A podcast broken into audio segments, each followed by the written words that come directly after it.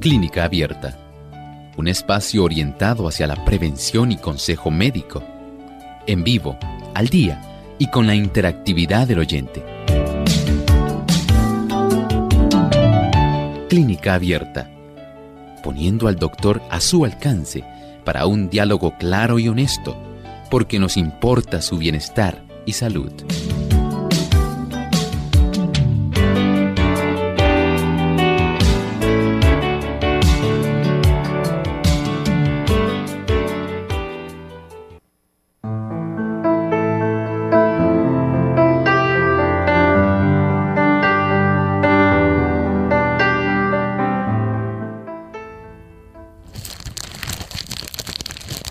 Haces?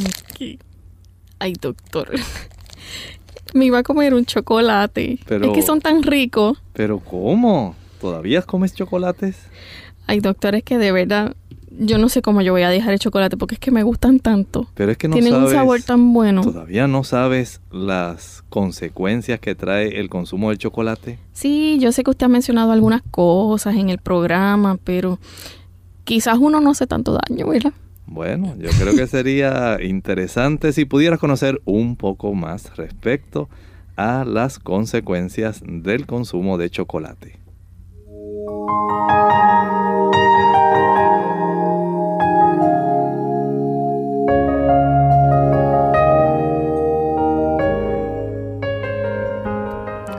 El tentado necesita comprender la verdadera fuerza de la voluntad ella es el poder gobernante en la naturaleza del hombre, la facultad de decidir y elegir. Todo depende de la acción correcta de la voluntad. El desear lo bueno y lo puro es justo, pero si no hacemos más que desear, de nada sirve.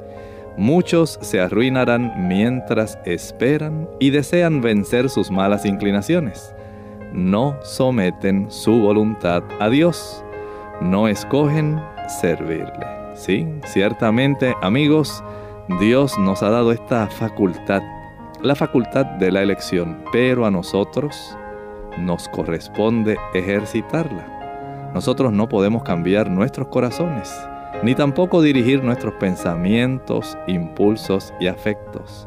No podemos hacernos puros, propios para el servicio de Dios pero sí podemos escoger el servir a Dios. Podemos entregarle nuestra voluntad y entonces Él obrará en nosotros el querer y el hacer según su buena voluntad. Así, toda nuestra naturaleza se someterá a la dirección de Cristo. Y luego de escuchar ese pensamiento, ¿verdad? Vamos a comenzar con nuestro tema para el día de hoy. Vamos a estar hablando acerca de los problemas con el chocolate. Y yo sé que a muchas personas, al igual que a mí, nos va a interesar este tema. Pero antes de comenzar con el mismo, queremos enviar un saludo muy, muy importante. Y es un saludo a todas esas personas que diariamente sintonizan Clínica Abierta y que se encuentran listos, conectados allí para disfrutar de nuestro programa. Así que gracias al auspicio de ellos, nosotros podemos llegar a sus hogares, a sus oficinas, a su lugar de trabajo, a su auto, a la cocina de esa buena amiga que nos escucha. Así que hoy, en compañía de ustedes, estaremos compartiendo este tema que tiene que ver con nuestra alimentación también. Y el saludo queremos enviarlo también a todas esas personas que se conectan a nuestra página web www.radiosol.org. Les recordamos que todos los martes y jueves ustedes pueden hacer su pregunta en clínica abierta y que también pueden accesarnos y escuchar nuestro programa más adelante a través del podcast. Pueden bajar su el programa a su computador y luego escucharlo en el momento que usted desee, ya sea si lo quiere guardar en un MP3, en tantas diversas tecnologías que tenemos hoy en día, ¿verdad? Y podemos llevar con nosotros este tema o esta información que es tan importante como la que hemos discutido en otros programas anteriores. Pero saludamos a todos nuestros amigos en El Salvador, en Nicaragua, en Guatemala, en Venezuela, en Perú, en Cuba, también en Nueva York, en Panamá, en Costa Rica, en República Dominicana, en Honduras, en Chile, también en México, en Uruguay, en Argentina, en Ecuador y en El Salvador. También en España, donde nos sintonizan, y a través de los Estados Unidos, que sabemos que tenemos muchos amigos que también se benefician de clínica abierta. Hoy nuestro tema problemas con el chocolate. Y la verdad es que hay que aceptarlo. El chocolate es delicioso. Sin embargo, hay, como todo, ¿verdad? Unos pros y unos contras. Así es, así es. y hoy vamos a estar compartiendo con nuestros amigos, doctor, por qué es que realmente el chocolate tiene más contra o más desventajas, de, para ponerlo de esta manera, ¿no? Que ventajas para nuestra salud, porque se dicen muchas cosas, se dicen que el chocolate eh, alimenta, que previene hasta derrames cerebrales, sin embargo tiene otras consecuencias y cuando se pesan todas esas consecuencias, pues la realidad es que hace más daño que bien. Y vamos a comenzar entonces por esos daños que contiene el chocolate uno de los ingredientes que contiene y que es un estimulante muy famoso en nuestra sociedad y a nivel mundial es la cafeína. Así es, miren, nosotros tenemos que entender que este producto la gente lo disfruta tanto. La gente piensa en el placer, como el que sentía nuestra amiga en la entrada de nuestro programa, en saborearse ese rico, chocolate. Muchos piensan además en la nutrición, pero hay otros que están conscientes de que tiene unos efectos que no son muy saludables y con este programa lo que deseamos es traerle a ustedes información, información científica que sea confiable, que usted pueda saber por qué es que estamos pensando en que usted debiera repensar si usted desea utilizar el chocolate. Y es que queremos dar información científica, no solamente eh, decirlo de que tiene ciertos efectos adversos, pero queremos compartir con ustedes las evidencias. ¿Y saben algo? Dentro del aspecto de los químicos que contiene el chocolate, que aproximadamente se estima son unos 400 diferentes, la cafeína, como bien nos decía Lorraine, es uno de los más que se debe tener en cuenta. Recuerden, la cafeína es un estimulante. Esto erosiona el sueño, produce este tipo de tintineo en los nervios, tiene esa capacidad de minar la habilidad de nuestro cuerpo para combatir los dolores de cabeza y más aún es algo interesante. Se ha encontrado que promueve la depresión cuando se utiliza en un plazo bastante prolongado. Así que esta cafeína que se encuentra en el chocolate tiene todos estos diferentes elementos que si usted los atendió bien, resultan más bien adversos. Estimulante, erosiona el sueño, produce tintineo en los nervios y además nos socava la habilidad del cuerpo para poder combatir y produce el dolor de cabeza. Así que si nosotros pensamos como diferentes productos que nosotros consumimos tienen cafeína, especialmente los productos que contienen chocolate, ¿sí?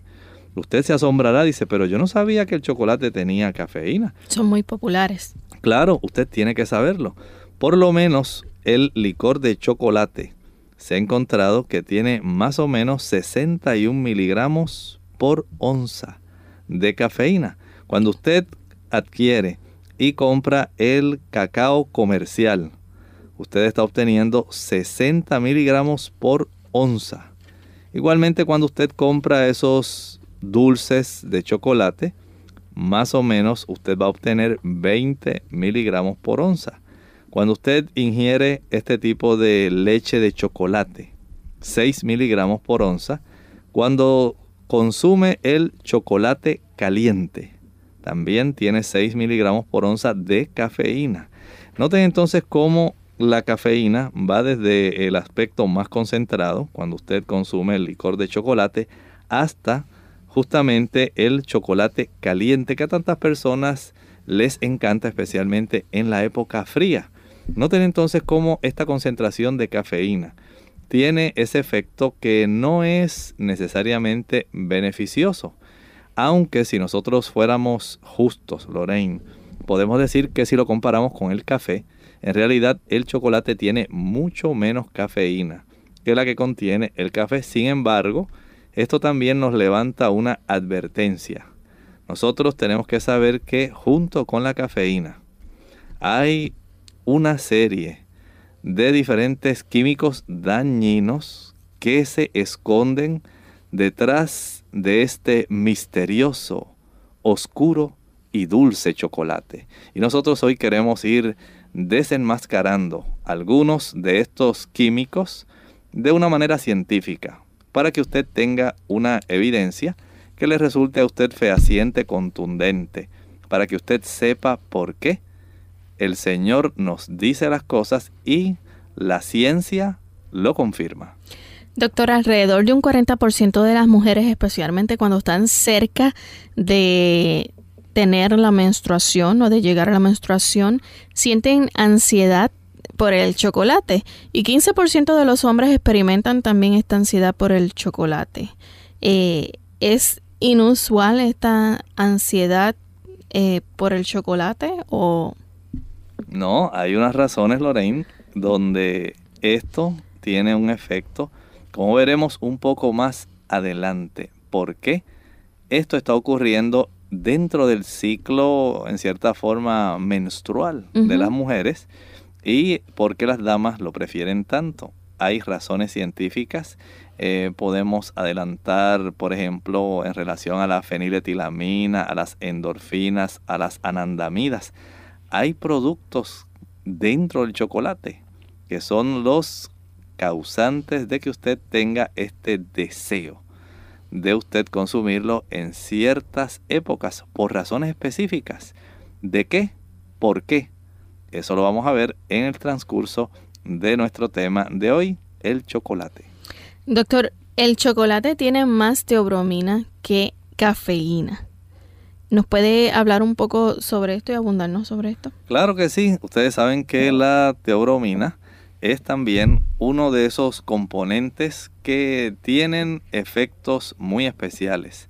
En la Universidad de Johns Hopkins se probaron a unos siete voluntarios para ver si ellos podían detectar la teobromina que estaba oculta en cápsulas o la que estaba presente, digamos, en este tipo de modelo para investigar dónde hay un grupo que no sabe cuál es el contenido de los productos que está utilizando.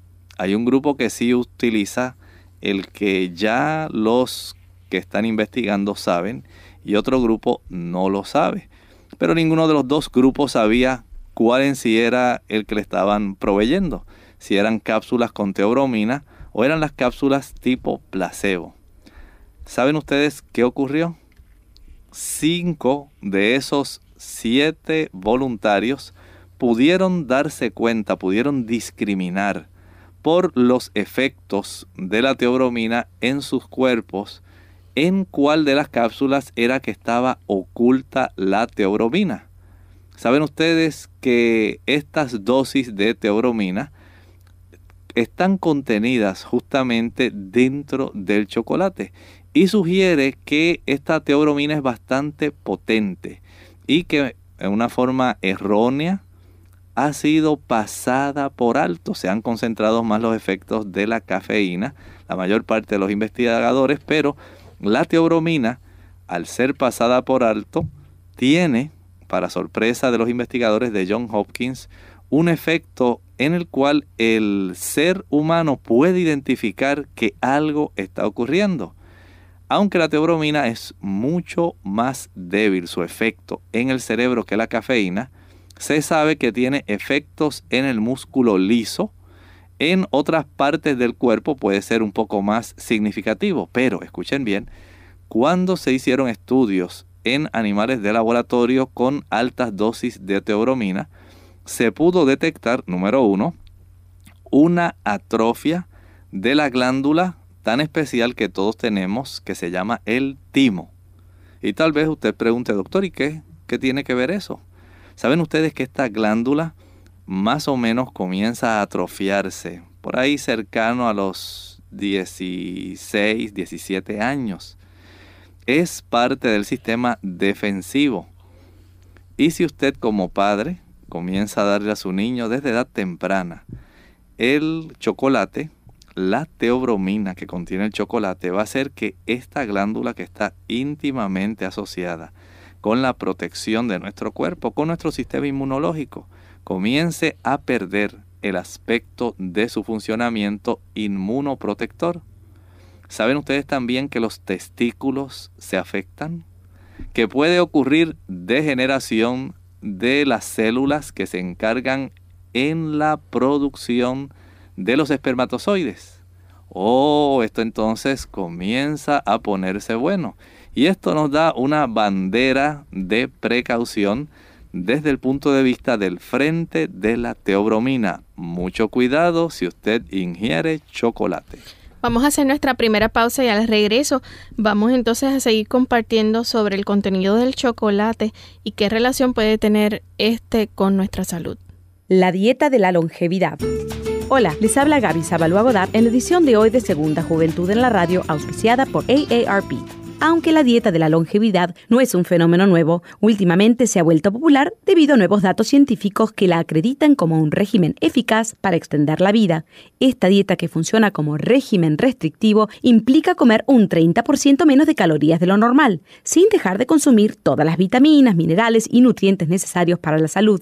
La gente que la practica tiende a ser más delgada de lo que se podría considerar normal. Sin embargo, no debe confundirse con anorexia, porque el objetivo de la dieta no es adelgazar sino sentirse mejor y lograr que el cuerpo funcione óptimamente. Como sus seguidores lo afirman, la pérdida de peso no es la meta de esta dieta, sino vivir mejor por más tiempo, para que eventualmente un individuo de 80 años se sienta como uno de 50. No obstante, ¿realmente sirve la dieta para extender la vida? Aunque eso sigue en discusión, no se necesita mucho estudio para comprender que la salud de la persona promedio mejoraría mucho si llevara una dieta alta en nutrientes y baja en grasas, tal como lo proponen los adeptos a esta dieta. Si seguimos comiendo el doble de lo necesario, si no hacemos ejercicio físico y nos pasamos viendo televisión, no nos sorprendamos de resultar víctimas de enfermedades. El patrocinio de AARP hace posible nuestro programa. Para más información, visite www.aarpsegundajuventud.org. El amor que Cristo infunde a todo nuestro ser es un poder vivificante Da salud a cada una de las partes vitales, el cerebro, el corazón y los nervios. Por su medio las energías más potentes de nuestro ser se despiertan y entran en actividad. Libre el alma de culpa y tristeza, de la ansiedad y congoja que agotan las fuerzas de la vida. Con él vienen la serenidad y la calma. Implanta en el alma un gozo que nada en la tierra puede destruir el gozo que hay en el Espíritu Santo, un gozo que da salud y vida.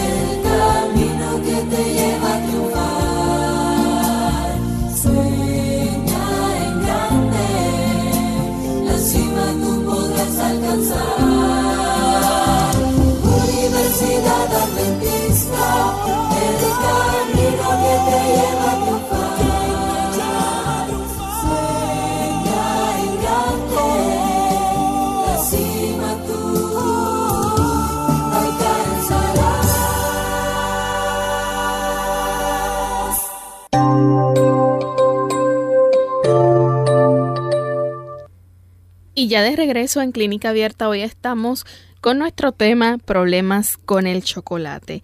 Y para aquellos amigos que nos han sintonizado un poco más tarde, hoy hemos dedicado este programa acerca del chocolate y estamos hablando, el doctor nos comenzó a hablar de ese contenido que tiene el chocolate y nos mencionó un poderoso estimulante que muchas personas utilizan hoy en día y que aunque no es una mayor cantidad, pero sí tiene es la cafeína. Sabemos los daños que esta ocasiona.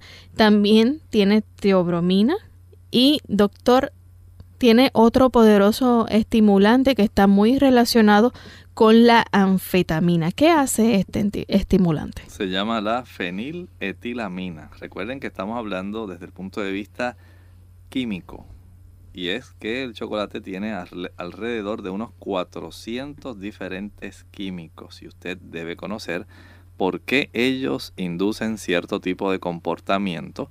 Decíamos, eh, por ejemplo, como la teobromina, estábamos hablando hace un momento, permite que se atrofie la glándula del timo, que es tan importante en nuestro sistema inmunológico. También cómo afecta a los testículos y afecta las células que dan lugar a la producción de los espermatozoides. Esa es la teobromina. Cuando hablamos de la cafeína dijimos cómo este estimulante erosiona el sueño, produce tintineos en los nervios y puede minar la habilidad del cuerpo para combatir los dolores de cabeza. Y es más, colabora produciendo depresión. Así que si usted es de esos pacientes que padece de depresión, mire sus hábitos. Puede ser que usted esté consumiendo chocolate. Sin embargo, si hablamos de la feniletilamina, otro de esos 400 químicos, este no tiene ningún tipo de sabor, pero usted debe saber que es un estimulante del cerebro y está íntimamente relacionado con las anfetaminas. Y usted dice, doctor, pero las anfetaminas, hay tantos jóvenes que son adictos a las anfetaminas, que necesitan receta médica, ¿sí? Pues sabe que el chocolate contiene también la feniletilamina, que tiene esa relación con las anfetaminas y tiene esa capacidad, esta feniletilamina, de desbalancear la química de los neurotransmisores del cerebro. ¿Cómo dijo doctor? Sí, tenemos unos químicos especiales que se encargan de diversas funciones en nuestro organismo, desde el aspecto de las emociones, el aspecto de los pensamientos, del juicio, la voluntad, la razón, los apetitos. Y todo esto puede desbalancearse sencillamente si nosotros no tenemos una química que sea correcta. Y en este caso la feniletilamina desbalancea la química de nuestro cerebro y por ende de nuestro sistema nervioso. Se hizo en Alemania un análisis del el cacao y saben ustedes que reveló algo bien interesante. Se encontró cómo la feniletilamina se podía combinar con los aldehídos para formar otras sustancias químicas que activan al cerebro, dando lugar a que la dopamina pueda ser estimulada y secretada en aquellas áreas del placer que se encuentran dentro de nuestro sistema límbico del cerebro. Eso pues nos ayuda a entender por qué las personas tienen esas ansias con cierta frecuencia por el chocolate y usted dice, ay, hoy me siento que necesito un buen dulce de chocolate de esta marca porque es la que yo encuentro que me produce un mayor placer. O necesito consumir esta paleta de chocolate que es la que yo encuentro que en realidad me deja satisfecha. Y así cuando usted viene a ver es precisamente porque está este tipo de químico dentro del chocolate, la feniletilamina, que está relacionada, como dijimos, con la anfetamina y le da esa sensación tan placentera a usted cuando lo consume ahí en el sistema límbico. Y saben ustedes, en esta zona del sistema límbico, esa feniletilamina va a descargar, estimula para que se descargue la dopamina y entonces usted a la misma vez que siente esa inundación de placer, porque estimula los centros del placer, va a hacer entonces que poco a poco usted vaya desarrollando el hábito, el hábito por ingerir el chocolate. ¿Por qué? Porque le va a producir placer al estimular estos centros que van a derivar en un torrente de dopamina que estimula estas áreas del sistema límbico donde está el área del placer. Ah, usted dirá, por eso es que cuando yo me como un chocolate, ah, me siento tan feliz. Me encanta como que estoy en un lugar predilecto. Sencillamente necesito ese tipo de producto para mí. Es importante. Doctor, muchas personas piensan que, ah, pero el chocolate que a mí me gusta es el clarito, el que está mezclado con leche, que no es el chocolate oscuro, no es el dark. Ah, bueno, usted debe saber algo. Cuando usted ingiere chocolate, se elevan también unas sustancias muy importantes. Se llaman las endorfinas. ¿Han escuchado ustedes esa palabra, ese término? Endorfinas. Mientras más oscuro es el chocolate, mayor es el efecto de tipo opioide que tiene este tipo de alimento que podemos decir es psicoactivo. ¿Qué quiere decir esto? Que estimula nuestra psiquis, estimula nuestro cerebro. Y estas endorfinas están involucradas en los circuitos que tienen que ver con el aspecto de la motivación directamente en el sistema límbico de nuestro cerebro. Por eso, cuando estos componentes, digamos eh, que usted consume el chocolate, cuando este tipo de sustancias causan un tipo de estímulo tan grande, usted dice, oiga, pero doctor, esto será tan fuerte como cuando se utilizan otros tipos de drogas. ¿Saben? Efectivamente así ocurre. ¿Y saben por qué? Porque se han hecho estudios donde se suministra un tipo de sustancia que bloquea, se usa para bloquear a aquellas personas que son adictas a las drogas, la naloxona naloxona. Y saben ustedes que se ha encontrado que cuando se le suministra este tipo de producto, la persona entonces comienza a consumir menos chocolate. Esto nos indica que el chocolate contiene elementos que son narcóticos. Por eso entonces tantas personas buscan consumir el chocolate. ¿Por qué? Se tornan adictos. Sí, tiene, como dijimos, ese efecto opioide. Y se quiso corroborar bloqueando ese efecto, suministrando este producto que bloquea a las personas que utilizan drogas que contienen opio. Y saben, se redujo, se redujo el deseo de el consumo de chocolate. Así que por un lado, la feniletilamina va a estar estimulando el sistema límbico, produciendo una mayor expulsión de dopamina para que usted sienta placer. Por otro lado, estas endorfinas, por el efecto opioide que contienen, van a estar produciendo en nuestro cerebro, cerebro, perdón, un efecto narcótico. Téngalo en mente. Es importante para que usted sepa qué es lo que está ocurriendo hablamos de 400 químicos diferentes. Apenas llevamos cuatro, cafeína, teobromina, feniletilamina y las endorfinas. Y noten ya de cuántas cosas hemos hablado. Y ahora que usted dice narcótico, doctor, usted eh, va a hablarnos ahora acerca de otro químico que también se encuentra muy relacionado con el chocolate porque también está presente en el chocolate y es parte o está muy relacionado porque es un químico muy fuerte con el grupo que se encuentra específicamente en la marihuana. Oh, definitivamente. Noten cómo hablamos de cierta relación con los opioides, cuando hablamos de las endorfinas. Hablamos del sistema del placer, cuando hablamos de la dopamina y la feniletilamina, pero ahora hay otra palabra. Es el nombre de un químico. Y saben que este nombre del químico proviene de una palabra de la India. La palabra es ananda. ¿Y saben lo que dice, lo que quiere decir esa palabra ananda? Quiere decir dicha, felicidad. De ahí entonces se le puso el nombre a este químico de anandamidas. Quiere decir que son amidas que tienen mucha relación con la dicha y la felicidad.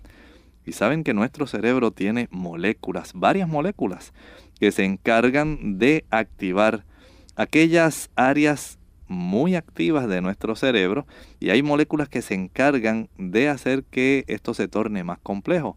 Estas moléculas, las anandamidas, van a complicar este cuadro. Saben ustedes que al tener una relación bien estrecha, repito, es una relación bien estrecha con aquel grupo de químicos que se encuentran en la marihuana. ¿Cómo dijo doctor? ¿Pero qué es eso? Usted está hablando del chocolate y ahora está hablando de la marihuana. Sí, es que hay una relación de familiaridad por su estructura química en estas anandamidas que también se encuentra en la marihuana.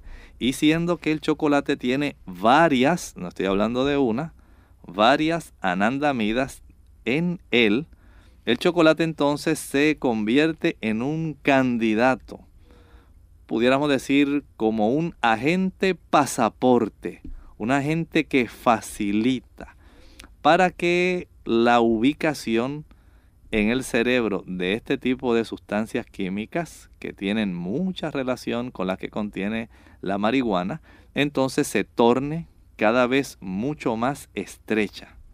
Usted va a encontrar que muchas personas que les encanta el consumo del chocolate van a tener una actividad sináptica, sí, es la, el espacio que hay entre una neurona y otra. Y este tipo de actividad sináptica tiene una interacción que es múltiple.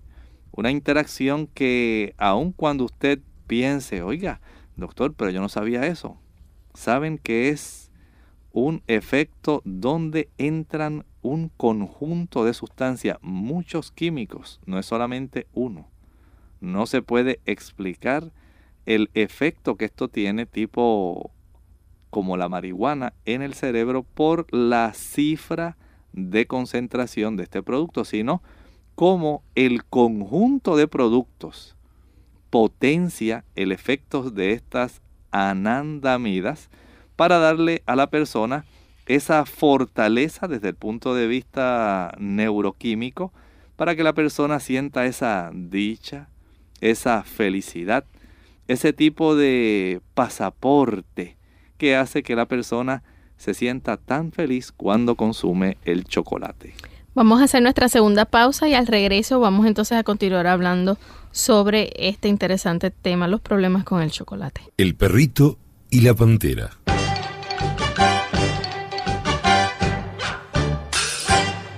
Un señor de mucho dinero fue de cacería al África y se llevó a su perrito, Fox Terrier, para no sentirse solo en ese lugar. Un día ya en la expedición, el perrito correteando mariposas se alejó del grupo y se extravió, comenzando a vagar solo por la selva. A lo lejos, vio a una pantera enorme que venía hacia él a toda velocidad. Al ver que la pantera se lo iba a devorar, el perrito pensó muy rápido qué hacer. En eso vio un montón de huesos de un animal muerto y se puso a mordisquearlos. Entonces, cuando la pantera estaba a punto de atacarlo, el perrito le dijo...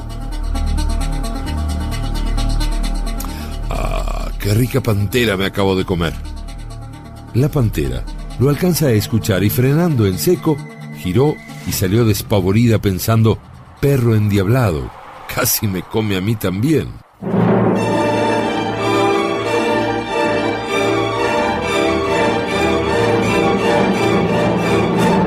Un mono que estaba trepado a un árbol cercano y que había visto y oído la escena, salió corriendo tras la pantera para contarle cómo la había engañado el perrito.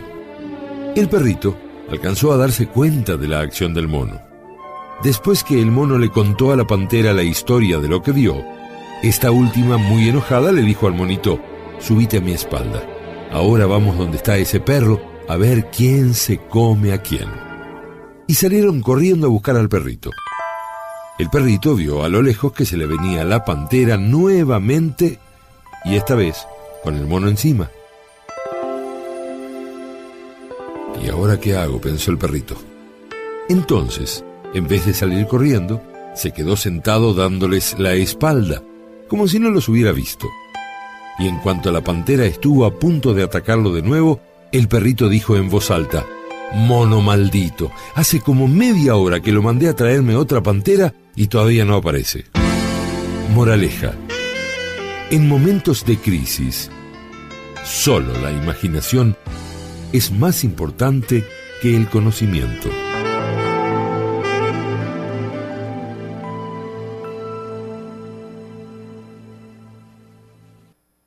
Clínica Abierta. Y ya estamos de vuelta en Clínica Abierta, amigos. Hoy hablando acerca de los problemas con el chocolate.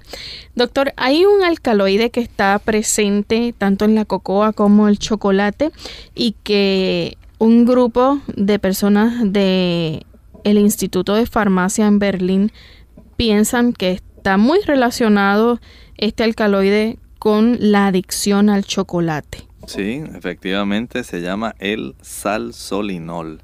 ¿Y saben ustedes lo que hace este alcaloide? Sencillamente estimula al sistema dopaminérgico en el cerebro. Ese que tiene que ver justamente, dijimos, con esa sensación de bienestar.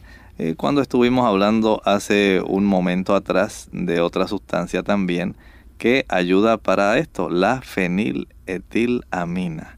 Y dijimos que estimula especialmente los centros del sistema límbico. ¿Sí? Esto tiene un estímulo directo en el sistema nervioso y esto le da ese tipo de estímulo cerebral parecido al que hace una anfetamina. Y el salsolinol también estimula ese sistema dopaminérgico y hace algo más. Inhibe la formación del AMP cíclico, ayuda para que se expulse una mayor cantidad de beta endorfinas y de la hormona adrenocorticotrópica. Es importante que nosotros entendamos esto porque las células que se encargan de esto en la pituitaria, al ser estimuladas, vamos a decir que se ha encontrado a causa de todo este efecto que produce este alcaloide, el salsolinol, cómo se desarrolla el efecto de la adicción. Por eso tantos niños, tantos adultos que crecieron consumiendo cacao y chocolate tienen siempre este deseo que es continuo, que es frecuente. Hay varios dulces así en la mesa. ¿Cuál ustedes creen que ellos van a preferir? Van directamente al chocolate. Si crecieron consumiendo chocolate y cacao, regresan nuevamente allá. ¿Por qué? Hay un efecto que es adictivo. Y ese recuerdo está ahí, está grabado.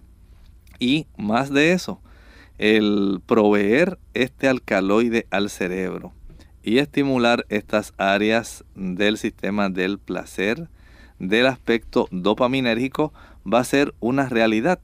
Recuerden, aquí estamos lidiando con la química de nuestro cerebro. No estamos pensando solamente en el aspecto de que, ay, qué rico sabe, ay, esta es mi marca preferida. No, es un aspecto químico que va a estar estimulando el que usted continúe consumiendo. Y sepa usted que estos químicos cumplen el rol de ellos estimular ese aspecto de la adicción, como es el caso del salsolinol. Doctor, hay un grupo de científicos eh, que han estado estudiando precisamente cómo es el comportamiento del cerebro o qué ocurre en este cuando se come chocolate. ¿Qué ellos han podido notar? Este es un experimento que se realizó en la escuela de medicina, se llama Northwestern, digamos la del noroeste, ¿verdad? En los Estados Unidos. Y ellos estaban estudiando utilizando escanes tipo de los que emiten eh, positrones Saben que cuando los individuos que estaban siendo estudiados consumían chocolate, había unas zonas del cerebro que eran las que más estimulaban. Se encontró que las partes más profundas eran las que primeramente se podían relacionar al consumo del chocolate. Primeramente se encontró que las porciones profundas, pero en el medio del el fondo del cerebro eran las que se activaban inicialmente. Más adelante, cuando el sujeto alcanzaba esa saciedad, ay, ya como que, ay, estoy satisfecho, ya me comí mi barra de chocolate, entonces se activaban otras áreas del cerebro que estaban a los lados de esa zona media. Sencillamente aquí se veía como había este desplazamiento, se activaban estas zonas inferiores del área medial del cerebro y de ahí entonces se desplazaba hacia las zonas laterales. Noten cómo la misma tecnología ayuda a corroborar cómo estas áreas tan importantes de la conducta del ser humano se afectan por el consumo de lo que aparentemente es solamente un simple dulce. Esto va más allá. Aquí estamos, si ustedes se han dado cuenta, ingiriendo un cóctel de químicos que eventualmente tienen una función alteradora de las sustancias químicas que regulan, que median dentro del funcionamiento de nuestro cerebro entre una neurona y otra, especialmente en las zonas que tienen que ver con el placer, en el área donde están los apetitos, en el área donde se fomenta el hecho de que usted se torne adicto. ¿Por qué? Porque se produce una mayor cantidad de sustancias como la dopamina, las endorfinas y sustancias afines con otros alcaloides que van a estimular el que usted quiera seguir sintiendo esa sensación de satisfacción, de placer, de bienestar y usted por supuesto desea ese pasaporte para poder encontrarse dentro de esa, de esa situación que les resulta tan placentera.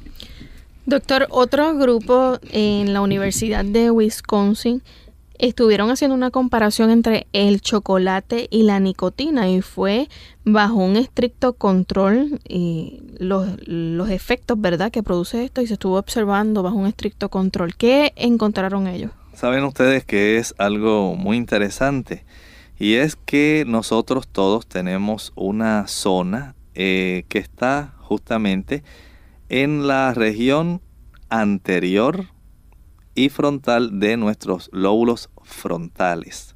A esta área se le llama la corteza porque queda justamente ahí en la superficie, la corteza prefrontal. Y hay un investigador, Schroeder, de la Universidad de Wisconsin. Él quiso comparar al chocolate con la nicotina, especialmente en una forma bien estricta, para poder ver cómo su efecto tenía una influencia de estas desencadenante en la actividad de ciertos genes. ¿Saben lo que este investigador Schroeder encontró? ¿Encontró? Pues algo bien asombroso. Encontraron que el gen llamado FOS, el cual promueve el crecimiento en un área específica, se activa en la corteza prefrontal después del consumo del chocolate. Tanto la nicotina y el chocolate fueron ambos asociados con la expresión de este gen, el gen FOS, en la región prefrontal. Y noten bien a la conclusión que llegó Schroeder. Él concluyó que el uso a largo plazo del aspecto neuroadaptativo que las drogas adictivas inducen en las regiones del cerebro tiene un efecto en el aprendizaje y en la memoria a consecuencia de estos estímulos. Es algo sencillamente asombroso cómo tanto el aspecto del aprendizaje y la memoria al parecer se van a ver afectados, al igual que lo afecta la nicotina, el consumo del chocolate también tiene una influencia similar, escuchen bien, similar a la que tiene la nicotina al estimular estas zonas de nuestra corteza prefrontal. O sea, no estamos hablando aquí de algo que se piensa, es algo que se determinó, es algo que se encontró como directamente las zonas de nuestro cerebro tan importante, esa área de la corteza prefrontal, que tiene nexos íntimos con nuestros pensamientos, con nuestra voluntad, con el juicio. Todo esto se altera, se afecta. Imagínense ustedes cómo esto entonces va a afectar nuestro aprendizaje, nuestra memoria. Tenga eso en mente. Son cosas que se pueden pasar por alto habiendo evidencia científica. Noten cómo a la larga su hijo, usted, querido amigo, puede desencadenar trastornos en el aprendizaje, tanto de usted como de su hijo. ¿Por qué las cosas no se me pegan? Dice la gente. ¿Por qué por más que estudio, uy, qué coraje me da, qué difícil se me hace esto? Usted probablemente está teniendo la culpa. Usted no se está ayudando, usted está interfiriendo. Imaginen un niño de estos que les encanta el chocolate, el dulce, y aquellos que no salen de su casa si no se han tomado su leche con chocolate. Como usted mismo como madre está afectando el aprendizaje del niño al afectar directamente esta corteza prefrontal. Tenga esto en mente. No es solamente el asunto de que se afecta el comportamiento. Usted afectará el aprendizaje. Esto incide directamente sobre el coeficiente de inteligencia. ¿Cómo? Sí, doctor. Efectivamente, si usted afecta la capacidad de aprender y de memorizar, especialmente en una criatura tan joven que viene creciendo, que viene con un cerebro capaz de absorber como una esponja, usted puede limitar esa capacidad. Sea cuidadoso, que usted le provee a su niño para que él consuma. Puede ser que usted sea de aquellos que diga, ay, pero si yo crecí así, de esa manera, consumiendo ese chocolate, ese cacao. Yo vivía en una hacienda donde eso era lo que había siempre y mira, aquí estoy y no me ha pasado nada. Piénselo. Tal vez usted pudiera haber tenido una vida diferente una capacidad de memoria diferente, una capacidad para que su desempeño escolar hubiera sido diferente si no hubiera tenido a su alcance, a su disposición, este tipo de producto que en realidad es un cóctel de químicos que tienen unos efectos directos sobre su sistema nervioso. Doctor, entre otros estudios pudieron encontrar también cómo el comportamiento, sobre todo en ratas que estaban preñadas, ¿no? Y esta afectaba grandemente a sus progenitores. ¿Saben ustedes algo? Este estudio que hizo Borgman y sus colaboradores descubrió algo muy interesante. Si ellos lograban administrar a estas ratas un 20% de la grasa del cacao. ¿Saben ustedes lo que sucedía con la progenie, con la descendencia de estas ratas. Tenían mucha dificultad en ese aspecto que les resulta tan familiar a un investigador, con un ratón. El ratón comienza a tener un comportamiento inquisidor, empieza a averiguar dónde está el laberinto, por dónde hay una salida. Y comienzan ellos a moverse en el laberinto, aquí hay una restricción, aquí hay una pared, aquí tengo un obstáculo, hasta que ellos logran trazar mentalmente el tipo de camino por donde ellos deben irse para llegar al lugar donde le espera algún trocito de queso, algún tipo de gratificación por haber encontrado la salida.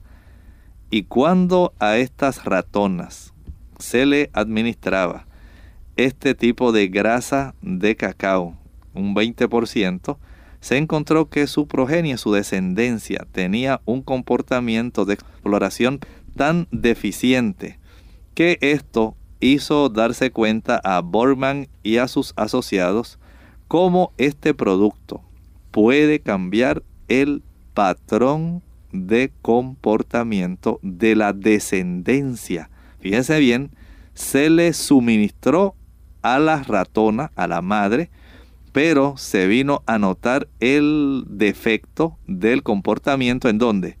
En su progenie, en su descendencia.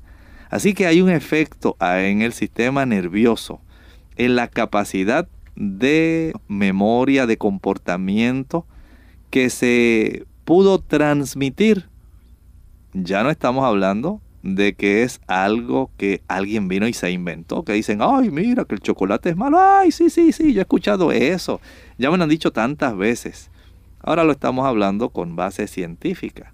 Usted tiene que entender que esto es una realidad, es algo muy serio, porque el uso del chocolate está tan difundido en todos los países que el sentarse a hablar de este tipo de situación va a poner a muchas personas a pensar, van a tener que repensar ese tipo de gusto, de apetito, de ansias por el chocolate.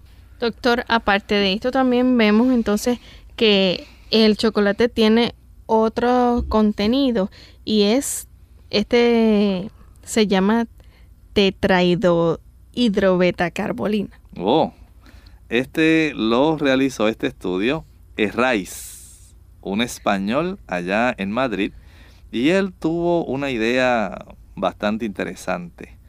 Él utilizó ciertos productos, eh, digamos, instrumentos que se usan a nivel científico, especialmente en la investigación química y farmacéutica. Él obtuvo ciertos um, estudios que se pudieron obtener mediante la cromatografía líquida, son técnicas donde se combina la fluorescencia y la espectrofotometría. ¿Y saben qué le encontró?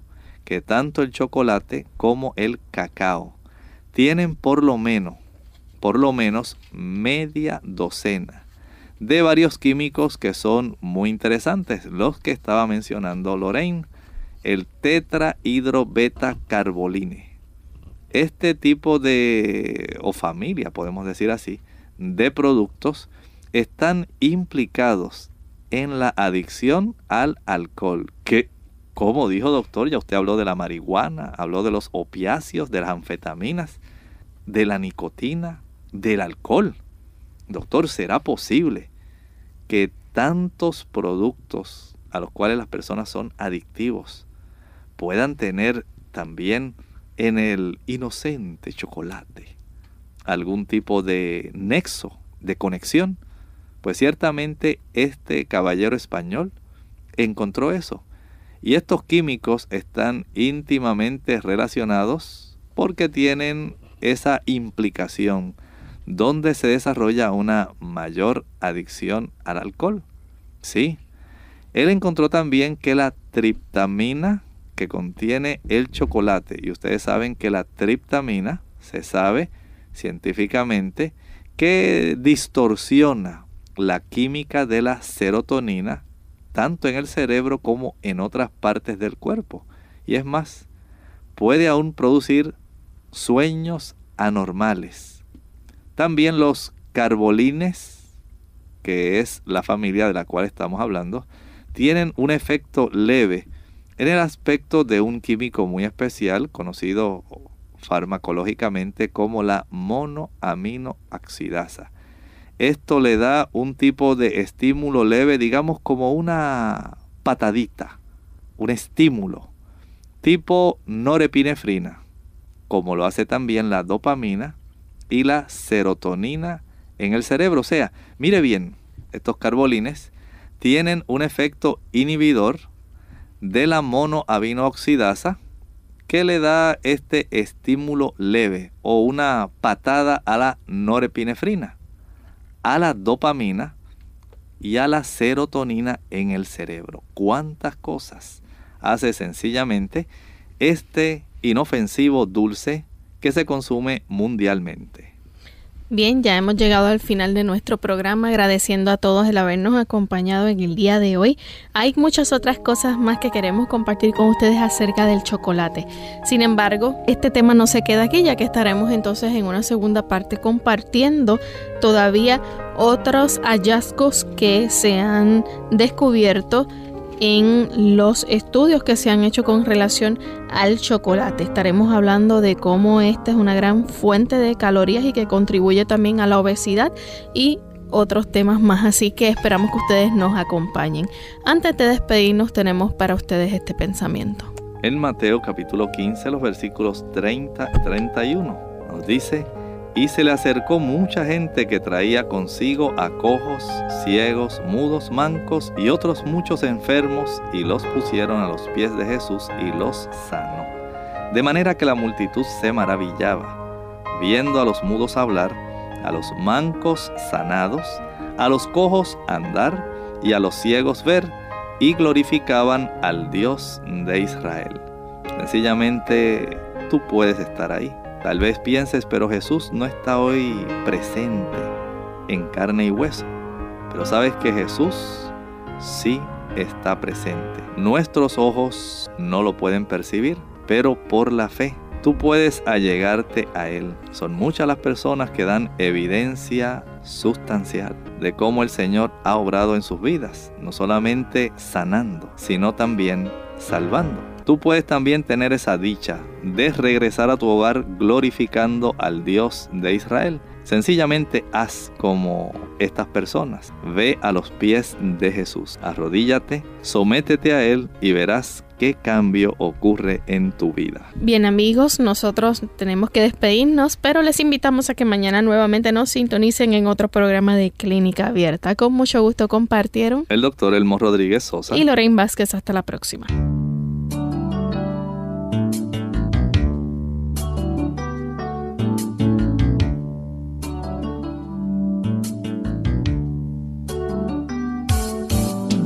Clínica Abierta. No es nuestra intención sustituir el diagnóstico médico. Antes de poner en práctica cualquier consejo brindado en este programa, usted debe consultar con su médico. Envíenos sus preguntas y opiniones a la siguiente dirección. Programa Clínica Abierta. Bio Box 29027, San Juan, Puerto Rico 00929 o bien al correo electrónico clínica abierta arroba radiosol.org. Hasta la próxima.